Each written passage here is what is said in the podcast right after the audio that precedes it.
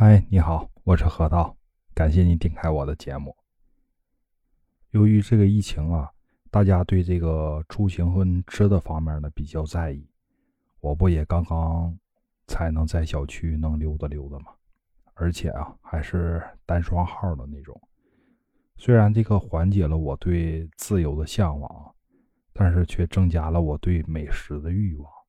现在这个季节啊，就是正好是爬山呐。喝茶跟吃火锅什么的，最佳的时节。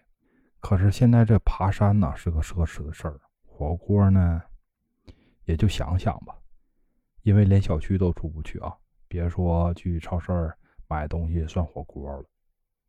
咱提到这个去超市买吃的啊，一般呢我们都会先看看价钱、品相跟保质期什么的。可是最近一个火鸡面呢，就因为保质期火了。这个山养食品呢，是一个韩国的品牌，属于呢韩国三养集团，创立于呢是一九六一年。曾经啊，是因为火鸡面它超辣的口感，成为了我国的这个网红泡面之一，还在这个韩国呀获得过叫呃出口之塔的这个奖项，奖金高达一亿美金呢。结果啊，这次火了。却不是因为他以往骄傲的差辣口感，而是因为保质期。你可能理解不上去啊，因为保质期还能活，还真就是。三养这个进口火鸡面呢，在国内销售的产品保质期为一年，但是在韩国销售的产品保质期显示却是半年。同一款的这个产品啊，在他们本土啊，与中国的保质期呢就不一样。这可是进口的产品呢。啊你说价格还那么高，而且呢，保质期还是咱们消费者判断食品是否能放心食用的主要参照。你说明明知道这个它过了六个月啊就过期了，但是变成一年了，你说你什么 感想？同产品啊，不同的配料，还是说添加了更多的这个防腐剂啊，才导致它这保质期能变长呢？特别啊，让我不理解这个事儿。啊，印象中啊，就是进口的东西啊，首先是啊质检严格，而且呢质量还让人放心。但是发生这事儿以后啊，那简直就是打脸。三养这个牌子啊，它的做法呢，真的有点让人厌恶。面对就是国际这样的品牌啊，玩双标，咱们作为消费者，只要是对咱们身体有害或是可能有害的这样食品啊。咱们对待它就俩字儿不买。本来啊，我对这个火鸡面还挺有好感的，虽然这东西挺辣的啊，但是吃起来确实挺爽。我平时呢不敢吃太多，因为我这个肠胃呢不是很好。但是吧，作为一个小吃货来讲，对待美食啊，我一般都没有抗拒力。可是这个三养食品出了这么大事儿啊，瞬间呢让我对这个火鸡面都有抵触了。你说你整出这么一档事儿来，是不是坑了所有的火鸡面？忒不厚道了。但是啊，他不厚道，咱得厚道啊！赶紧用你的幸福小手啊，帮我订阅订阅，点个赞啥的，顺便呢帮我转发一下，做个宣传呗。说起这个保质期啊，其实咱们文玩中啊啊也有保质期啊。你看啊，你别不信，咱们慢慢聊。你想啊，咱们玩手串啊。啊，基本上都是木质类的比较多啊，矿石类的咱们先不谈，就说这木质类的。咱们木质类的啊，最受欢迎的是什么？指定就是补体子啊，这绝对没跑。但是说到这个补体子类的呢，就是籽儿类啊，也有叫糊类的，一般呢都是果实的种子。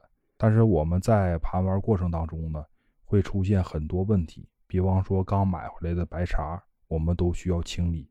一般呢都会选择下水清理，毕竟啊接触水以后呢，比直接干刷要清理方便的多。这时候呢，问题就来了，就是下水以后啊，有好多玩家呢会选择用密封袋装起来，或是啊就是很久不玩，就会用这个密封袋来进行储存。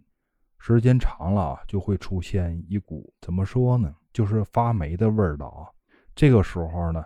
就是因为保存不当，让你手里的手串啊过了它的保质期了。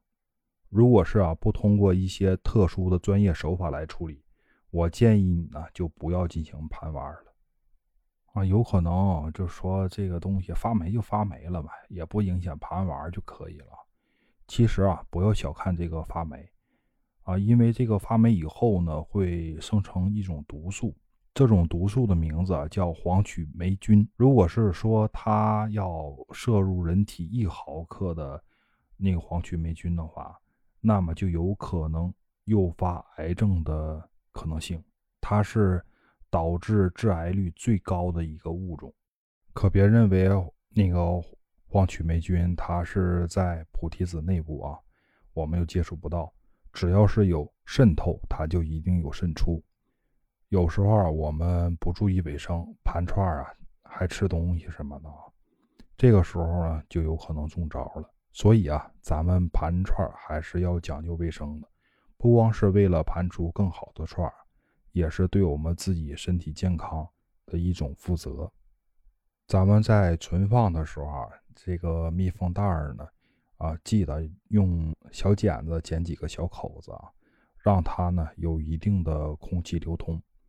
不光是为了防止它发霉啊，如果是不跟空气它接触的话，就没办法氧化。不氧化哪里来的好包浆呢？对吧？另外呢，建议用棉布套。环保不说啊，还能多次使用，脏了以后呢，洗洗就好了，看着呢还上档次。最经济实惠的啊，就是准备一个小抽屉放到里面，定时呢拿出来清理一下就好了，这呢是最好的选择。怎么样？这都是干货吧？那还等啥呢？赶紧帮我订阅、评论、加留言吧！别忘了啊，加咱们群哈，核桃全拼加八七两个数字。我们下期再见，拜拜。